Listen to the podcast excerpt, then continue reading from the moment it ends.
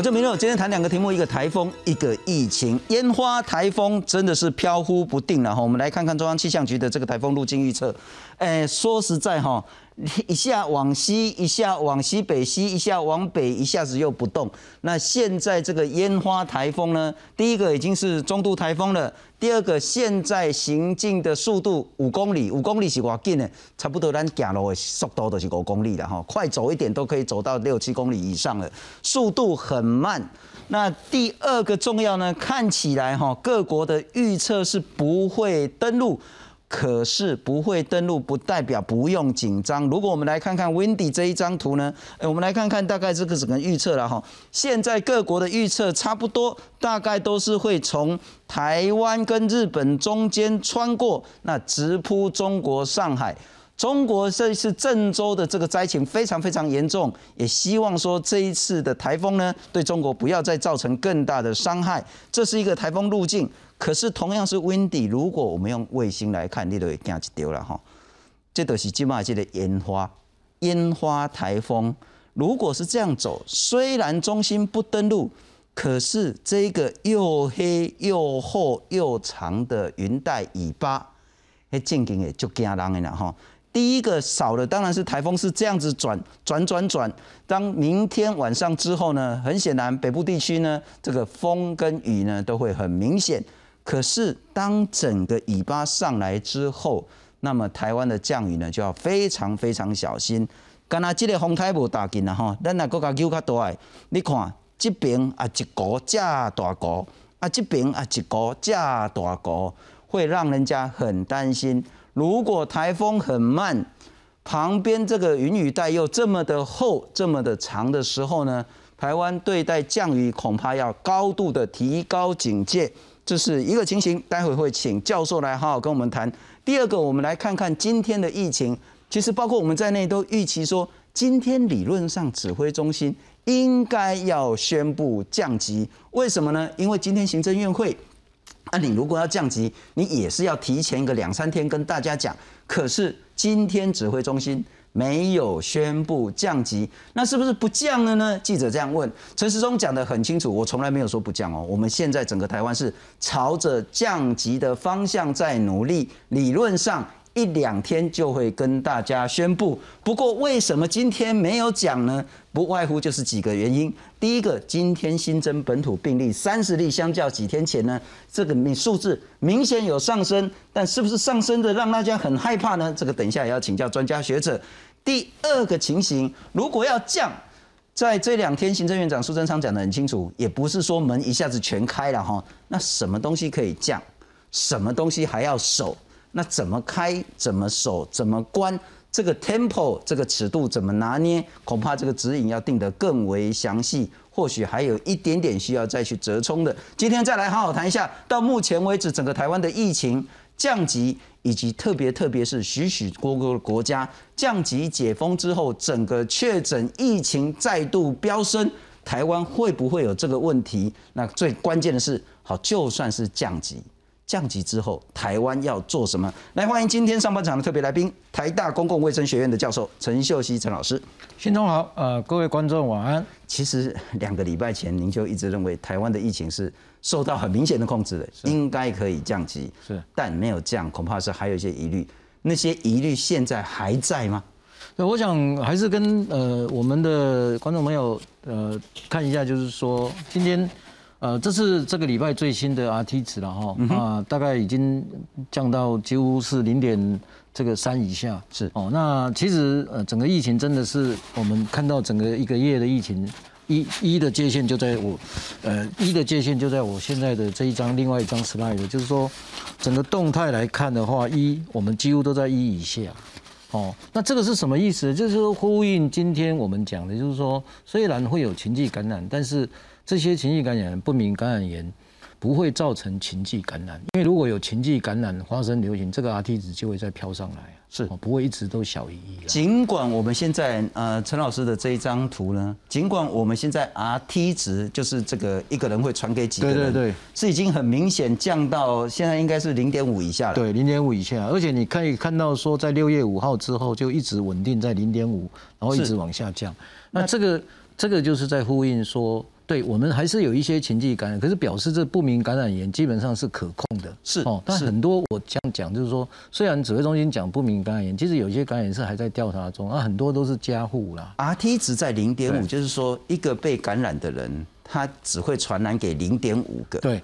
言下之意就是说，如果我们的公共手段都没有改变的情形下，这个疫情应该就会自然自然的就慢慢的消失掉。对，只是我们希望它很快的消失。可是我们的 NPI 就是非医疗的工位的这些方式呢，是依然可以维持在九十四、九十五、九十六以上。对，而且我们的另外一个就是医疗能量，大家关心的问题，就是说今天其实有两个不同的情境。好，等一下我们也会谈，就是说美国跟欧洲。跟我们现在的印度尼西亚这些国家沦陷是不一样哦，因为这些国家它的像美国、欧洲，他们的致死率都非常低哦，哦，所以这是一个。所以你看到那印度、印度尼西亚这些国家为什么很惨？因为它的致死率很高，康复人数也很少，所以这就我们叫做解封指数哦。那现在在在印度尼西亚大概解封指数会高达十啊，哦，那我们现在我们的国家现在是在零点零点二二哦。就说非常低，表示疫情控制、医疗能量我们也完全都补足了。不过这两天那个陈世忠部长讲说，我们没有要解封，我们是可能是要降级。是啊，降级不就是解封？解封不就是降级？其实中间的差别是什么？其实我觉得就是说，今天呃，新中前面讲的很好，就是说我们我们虽然就是说，好像说今天呃，指挥中心没有宣布这个呃。所谓的降级解封，其实我们从七月十二号就行政院就已经是逐步解封。我们现在什么当做是逐步解封？那大家要把这个解封跟降级哦，一定要把它连在一起哦，不要不要去讲说降级不解封。其实我们已经逐步在解封，是因为我们很多我们看到我们很多场所都已经 open，那我们人流其实也都看到很多的这个呃所谓的情迹的这些的场所也也都开始回流嘛哦那。在疫情可控制的范围里面，其实是是是是是 OK 的啦。哦，那我所以我的意思是说，这个部分大家一定要要去呃适应它。所以我觉得就是说，目前我们是在一个适应期，要到下一步降级的所谓的更进一步的开放的适应解封的一个时期。是这个时期是心理上面以及这个对于呃隐性个案感染的清除的清零个案的。价值观的调整是啊，这些都要做很重要。那我愿意就是说提出来一个很重要，就是说，其实我们现在有三大三件事情一直在造成我们解封很重要。一个就是疫苗嘛，嗯哼，另外一个就是我们的这个呃检测嘛。好，检测今天也是让我们很快找到这些呃，比如说这个市场啊、农场、这个农场公司这些等等，还有我们的这个义工的。好，那那还有。就这个东西会促进我们快筛检测上面找到隐性个案、主动传播链的。是，我们有两个工具，最后一个就是我们一向讲的我们的 NPI。这 NPI 包括社交距离、口罩以及环境消毒这些。是哦，所以这三大工具就是决定了今天每个国家之后解封之后的命运的。所以台湾其实不能像其他世界国家这样子来想说，有些国家它解封之后它就。哦，那很多国家它解封之后，它可能没有遵守这些 NPI 的措施，所以当然就会呃很多的流行就会。我们在谈这些事情，当然最最最重要的是防疫。可是，在防疫的这个大目标下，每一个人的经济生活，乃至于每一个人的心理卫生状态，是还是必须要兼顾。对。而最重要的是说，我们其实依然还是要做好，包括口罩、社交距离、消毒啊等等的这些方式。是。那在这个情形下。而且我们今天呃疫苗的覆盖率已经达到百分之二十五了，希望可以再更冲高一点点。另外一个重大的讯息是，行政院今天也宣布，呃，已经要在增购三千六百万剂的莫德纳疫苗，那当然就是下定了哈。啊，下定什么时候会来？当然就是看它的供货情形。我们来看看，今天指挥中心并没有宣布降级，但陈时中讲得很清楚，这两天。应该是要朝着这个方向前进。新冠本土确诊病例数冲高，指挥中心宣布，二十二号新增三十例，为十五例男性，十五例女性。个案分布以台北市及新北市各十一例为最多，其次为桃园市七例，新竹市一例。双北确实要完全要清零是困难的了哈，啊，不过他们相对也是这里面不明感染源的，哦，也越来越少。好，那群聚也越来越少。那这里面很多都是原来的，不管是家户啊，或者是在同一个 group 里面这样子所衍生的。另外，也新增四例死亡的个案，都有慢性病史，也都曾接触其他确诊者。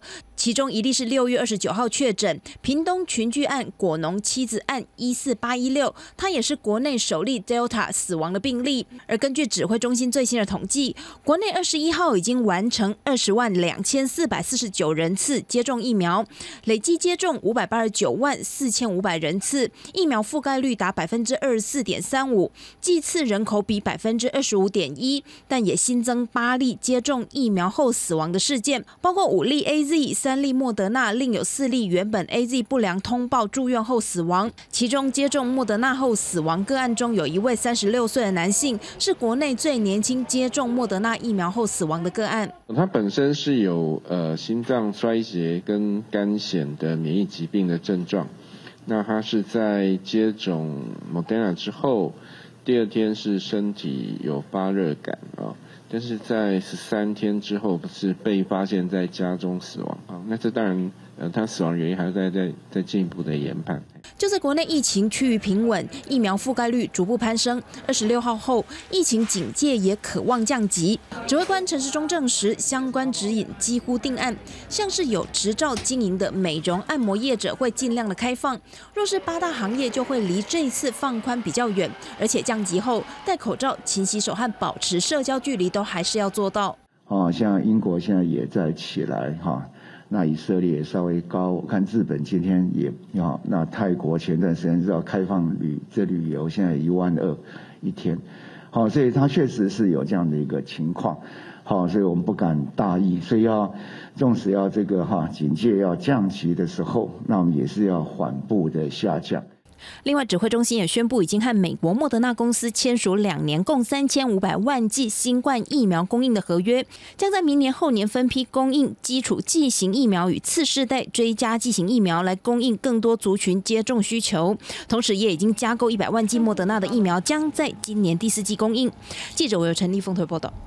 我们先来谈谈疫苗的部分。那因为这两天呢，有部分的诊所说，嗯，啊，你啊，你给我做几档这几百块啊，我还要去用那么多的时间跟那个民众沟通，要预约，预约的还有不来，不来了之后，我还有残疾的这些沟通的问题。然后你来了又不是马上可以打，我还要好好的去请教你说，到底你有没有慢性病史？你现在身体状况怎么样？一问就要问好久，打了针之后还要留观留下来观察三十分钟。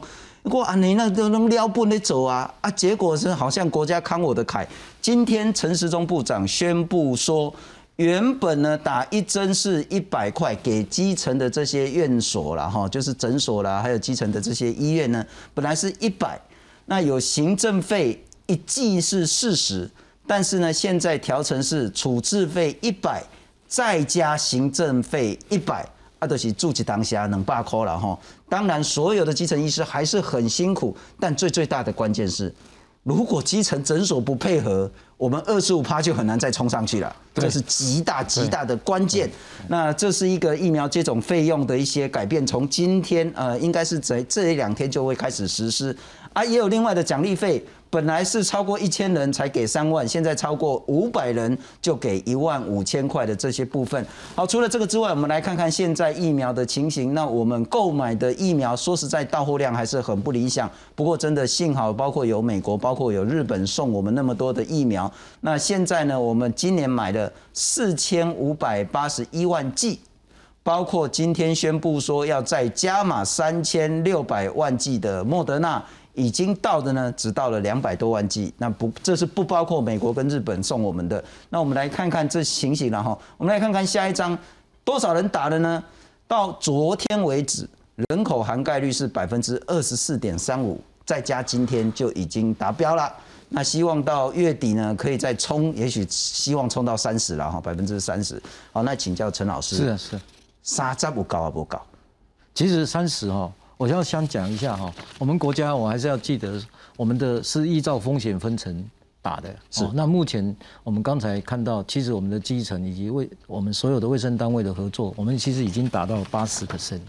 哦，就是说这八十 percent 包括我们看到的这个长者哦，六十五到七十四岁已经达到七十五，七十五岁达到快七十 percent，是那社会的正常运作人士也达到六十三 percent，这三个其实是决定最重要的风险，在国外通常都要三个月，两到三个月才能够达到。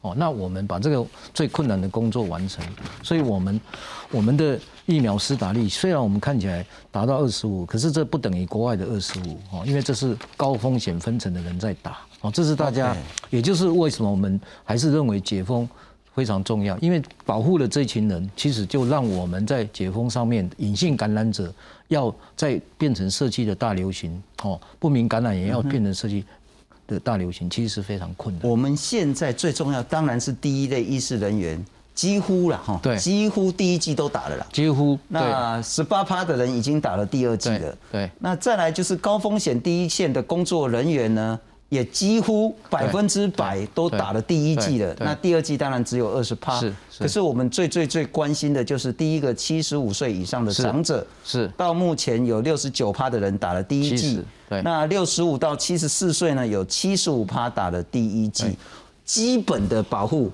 已经形成了啦。对，所以即使今天年轻人会带给他们，也形成了一个保护力。是。所以这个就是我们一直在讲，就是说疫苗今天虽然我们只打一剂，到现在为止打二十五，其实我们在最难的重症。很会引起重症这一群呢，我们保护住，那我们将看到我们的重症就会减少，所以这个就是我觉得我们解封的一个很重要的一个理由。所以当然这些贡献就是前面讲的基层基层的这些医疗单位，他们贡献很大。所以今天指挥中心给这样的一个政策的滚动式修正，其实在经济学里面讲的就是说提高诱因，那这样才能够让双方在打的过程中间越来越顺利，好，让我们的疫苗顺利的达到我们可以达到集团免疫。是哦这个其实是蛮好的一个滚动式修正政策的一个呃的表现呐。这个是哦比较好的这个正向循环啊。啊，不然告些基层诊所有个卖工，对外主胎主，对大家都卖主。我我还是觉得说这个都是滚动，因为有些时候这种新冠肺炎跟流感疫苗打的不太一样，是环保不太，所以大家都在学习啦。哦所以我是很很很很很很 appreciate 今天他们可以做这样的修正，对我们基层诊所的的一些回馈。不过换句话，我站在民众的角度，也真的要非常谢谢所有的基层医师、当然是护理师他们是。恭喜宅了哈，因为其实这已经不是在跟你算利益的问题，那都是那个做功德的。不过我们对来看看，是我们其实最担心的一点是这个。欧洲五国，这是您的资料，是包括荷兰，荷兰，因为大家说哦解封，大家欢喜个，啊结果大家拢去夜总会啦，哦去 club 啦，吼欢喜个，啊结果就欢喜欢喜过头，只好确诊又再飙升，只好再再缩回来。英国的情形，我们这几天也有谈到过。那包括您也谈到，呃，西班牙、包括意大利、包括法国这五国，看起来解封之后的那个状况都很不妙。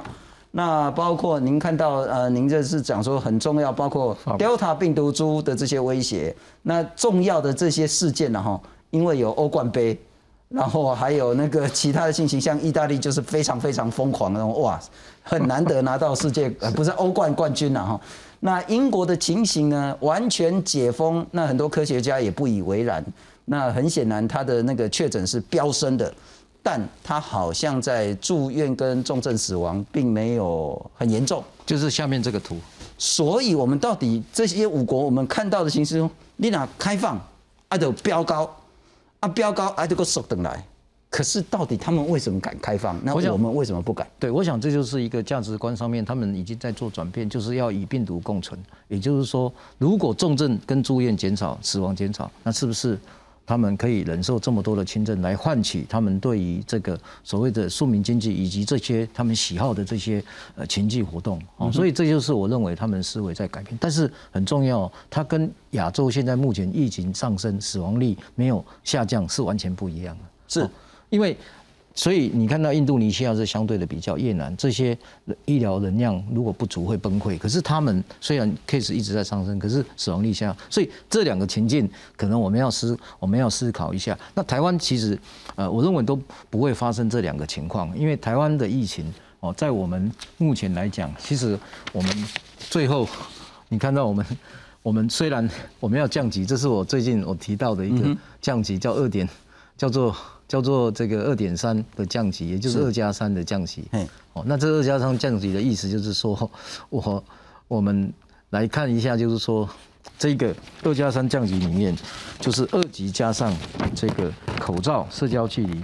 加加上精准检疫，好，那这这个二点三基本上就是我们现在目前逐步解封的一个方向。也就是说，对于所有的指引都是朝这个方向在进行，所以我们也不可能再回到二级，好，完全是二级。但是我们二级一定要加上目前，那这个口罩跟社交距离也包含环境消毒这边在里面。那右边这一块就是欧洲跟美洲，啊，他们做的比较。呃，不喜欢做的不彻底的一个一个因素。总之，不管希望啊哈，明天指挥中心就宣布说降级的一些指引。但不管有没有宣布，我想请教的是说，当然我们的口罩、社交距离、勤洗手等等的都要都做好。但如果解封，我们会不会有特定的几个高风险的场所、行为、消费方式？我们来看看其他的国家。新加坡包括其实他们也发生了像 KTV 夜夜店的群聚，荷兰呢解封之后确诊暴增，那因此呢包括舞厅夜店呢又在关闭，那健身房其实健身房在台湾也讨论很多了哈，美国健身房也爆发群聚，公厕那其实大家也在想说台湾那个像是这两天大家关心的那个 City Link，那是不是因为公厕或地下街？抱歉是地下街，台北地下街是不是因为公厕等等的？我们如果是降级，有没有特定几个场所、行为形态需要特别的注意？对，其实这个就是最好的例子，像 KTV 跟公厕这两个都非常形非常容易形成密闭空间、密集接触。嗯哼，那这时候如果口罩没有戴上去，环境消毒没有做，接触感染就很容易形成上一波的社区流行感染。哦，这就是台湾要非常非常非常的。呃，提高警觉的一点，只要大家提高警觉，其实这个机会就会避被被会被避免。问题不在场所，问题在于你去那边场所有没有戴口罩，对，有没有洗手，有没有做好社交距离。对，因为这个真的蛮重要。你想过去我们那些在密闭空间密集接触的那些茶艺馆也好，就是因为当时我认为他们的口罩并没有遵循这些措施在做，所以才会。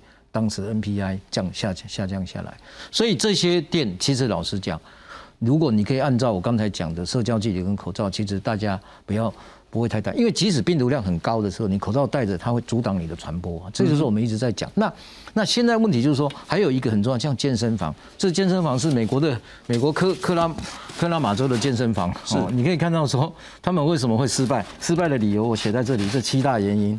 哦，这七大原因就是我们看到的 NPI 没做好，检测也没有做好，疫苗也没打，哦，都没有嘛，都没有做，所以你可以看到说，其实一个解封，它之所以会情绪感染再起，其实并不是因为。并不并并不是并不是因为这些防疫措施的问题，而是他没有去遵守这些防疫措施。是，那我们国家，我是觉得这是我们后来，你看我们健身房，我就觉得我们我们健身房只要按照美国的这些。它的定期检测、佩戴口罩，对不对？通风设备，然后状况监测、定期清洁、通风设备，加上我们现在的十连制跟社交距离，这个是国外没有做的，比较难做。但台湾做这个没困难。换句话说，大家不要一心只想着要解封降级，赶快去玩。大家想的是说，如果降级解封之后，你要去从事原本的这些娱乐、消费、饮食，你要如何在那个场所好好保护自己跟保护别人？不过。我们恐怕还得面临一个全世界现在看起来危机越来越大的 Delta 病毒。是，Delta 病毒已经进来了。那 Delta 病毒幸好台湾这一次阻绝了，可是还是每天在威胁我们的国门。我们来看看今天有不幸的消息，是第一例的 Delta 病毒确诊患者不幸去世。来看看。受 Delta 群聚感染影响，曾停诊十六天的屏东芳疗医院，从七月十四号恢复营运之后，陆续有民众前来看诊，社区生活也恢复往常，但却传出不幸消息。当初疑似在院内被传染 Delta 变种病毒的案一四八一六芳疗果农太太，在二十一号下午不幸过世，成为首例 Delta 病逝个案。六月二十九日确诊后，收治负压隔离病房治疗。那由于他的病况啊转剧，因此。插管治疗，那在治疗期间情况一直没有好转，主要原因就是因为新冠肺炎跟肺炎的一些这个呼吸衰竭的并发症而过世，病程没有跟其他这个非 Delta 病毒有特别的不一样。一四八一六有高血压及糖尿病史，因腿脚受伤的先生看诊，多次进出方疗医院。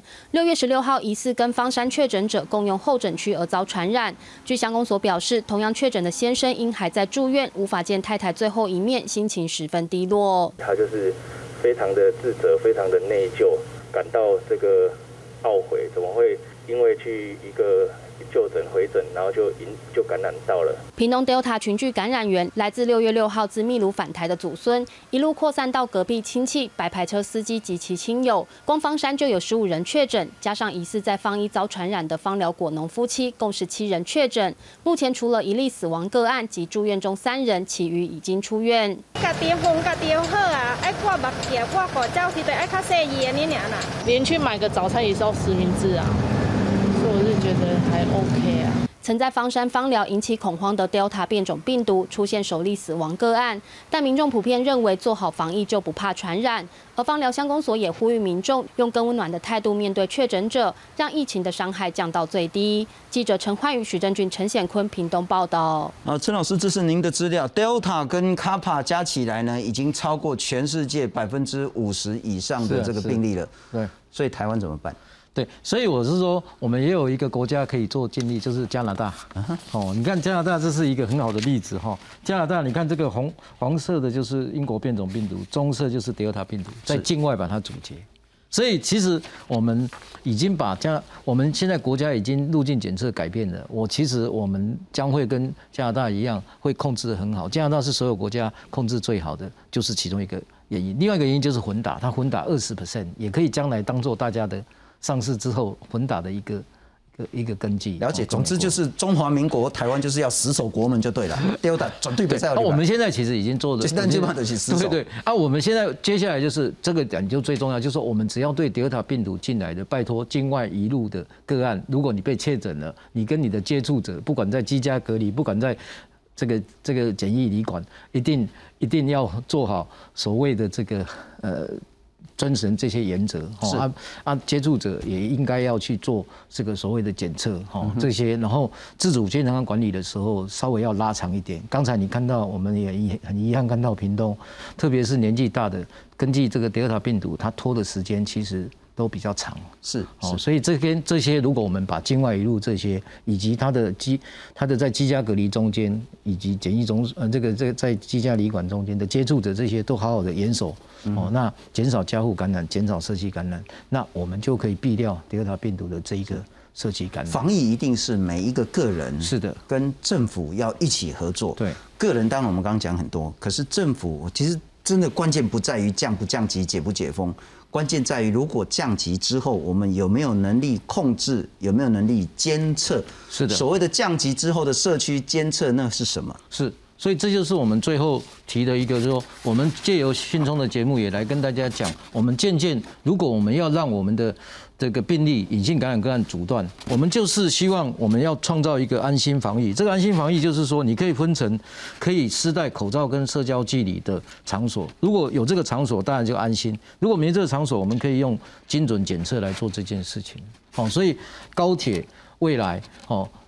或大众运输工具未来就是在讲，我们能不能借由机架快筛来创造所谓的旅行通行证，来创造所有的这样的一个阴性检测证明，能够适用餐厅，能够适用所有可能健身房这些需要，如果进一步的检测来有预防所谓的变种病毒，哦，所谓完心防疫。那你看澎湖其实一个经一个好的经验哦，它是唯一开放餐厅的，那么它也做了这些所谓的隔板哦，阻止飞沫感染等等。社交距离、口罩这些，然后呢，也加了检测。是，是。那这个是未来我们要去适应、要去、要去、要去跟病毒共存的一个方法。那这样的方法也有可能让病毒的隐性感染越来越少。是，是。病病毒要清除到最后的变成很少的个案，它需要时间。问题关键真的不在于这一两天是不是要宣布降级解封，问题真的是在于降级之后。我们能不能落实社区监测？是，就算 Delta 突破了我们的国门，我们依然可以在最快时间把它抓住，把它隔绝了哈。对，这是很重要。非常谢谢陈老师，每个礼拜都给我们这么多的资讯。